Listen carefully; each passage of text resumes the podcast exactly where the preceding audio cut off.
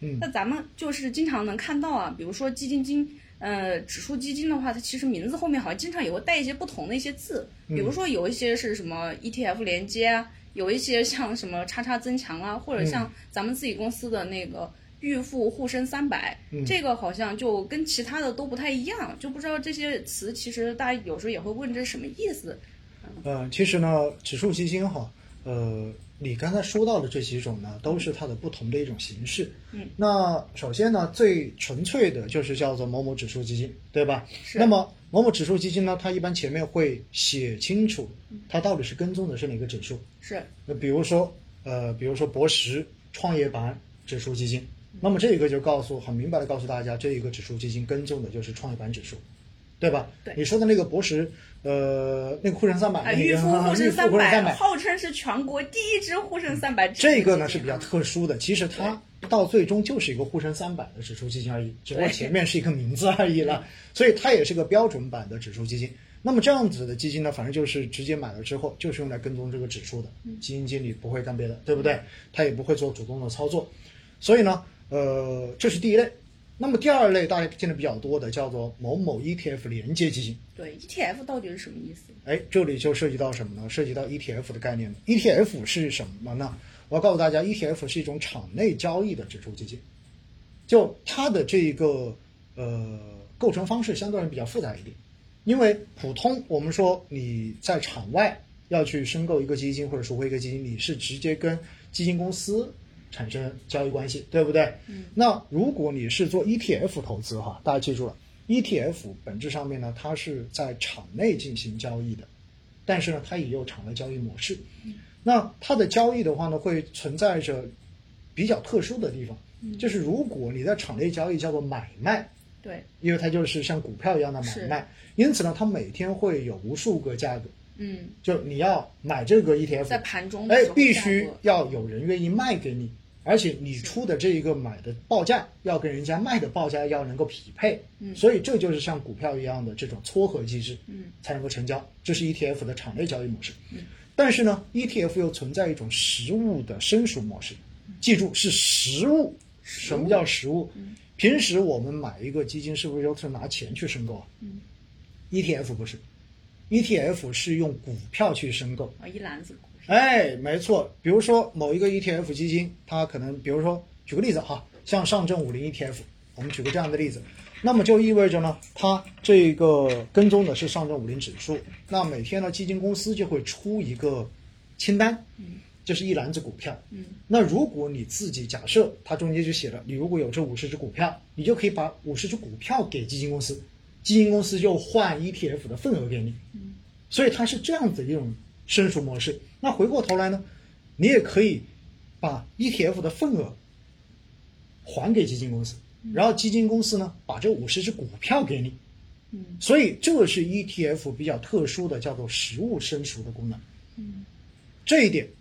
作为机构投资者用的比较多，普通投资者用的并不太多。对我刚才还在想，如果是这种交易模式的话，可能一手的成本是会非常的高。嗯没错，以所以最早的时候，那时候一手 ETF 的交易最低好像都是四十万以上哇才能够去40做万以。上对哦，所以呢，大家就知道一点，ETF 是一种特殊的指数基金，它在场内存在。那一般是机构投资者可能相对而言参与的比较多一点点，因为它的流动性特别好。是那回过头来呢，普通投资者平时去买的叫什么？叫 ETF 连接基金。嗯那什么叫 ETF 连接基金呢？也就意味着这个基金就是跟普通的指数基金一样，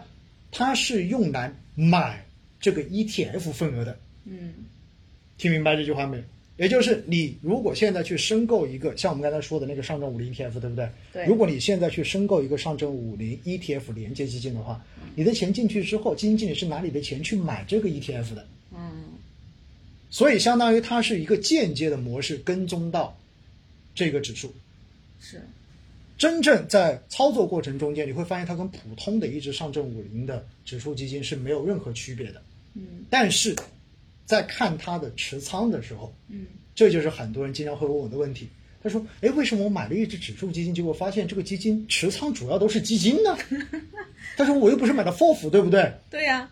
这就是因为他买的是 E ETF。对 E 所以 ETF 连接基金大家记住了哈，主要的持仓一般都是基金，哎，而这不个是很股有意票思。，哎嗯，对，但是普通的非 ETF 连接基金的指数基金，嗯，那么他们的持仓基本上都是股票，是，所以这就是一个很大的不同在这里。因此嗯呢，我告诉大家，对于普通的投资者来说，嗯你去投资一只，比如说我们博时就有嘛，嗯博时的创业板指数基金，以及博时还有一只博时创业板 ETF 连接基金。嗯，其实你投资这两只基金，效果是一样的。都是跟踪的创哎，业板嗯都是跟踪的创业板指数，只不过呢，一个是直接这个钱去，呃，跟踪了创业板的指数，然后创业板里面的股票，它去构建它的投资组合。对而那个连接基金呢，是通过买我们的博时创业板 ETF ETF 份额，嗯然后去跟踪到了创业板的指数。所以这两个看上去它是不一样的，但实际上最终的投资效果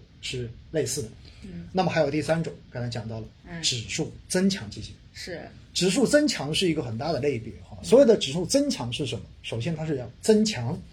增强的意思就是我在跟踪这个指数的前提之下，我要争取能够比它做得更好，要比它的收益要更高，这就叫做增强。所以呢，指数增强基金一般来说呢，它会加入一些量化的这种指标，然后在这一些指数成分股中间再做一次筛选，把那些他认为不好的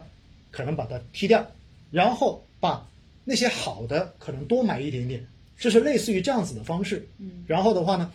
以求达到既跟踪了整个指数的走势，但是呢又能够持续的获得超过指数收益这么一个投资的目标，所以这一类叫做指数增强基金。嗯，那么指数增强基金大家就听明白了哈，它就不是完全跟指数的，它中间其实是加入了基金公司的主动判断的，嗯对吧？量化模型判断也好，或者说主动判断也好，因此呢，指数增强基金，呃，本质上面我觉得它应该是介于主动管理型基金跟指数被动基金的指被数动基金中间的这中一间类的一别，档，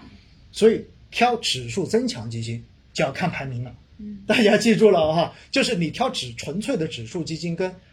ETF 连接基金都不用看排名，但是指数增强基金真的要看排名，因为它会体现主动管理的能力。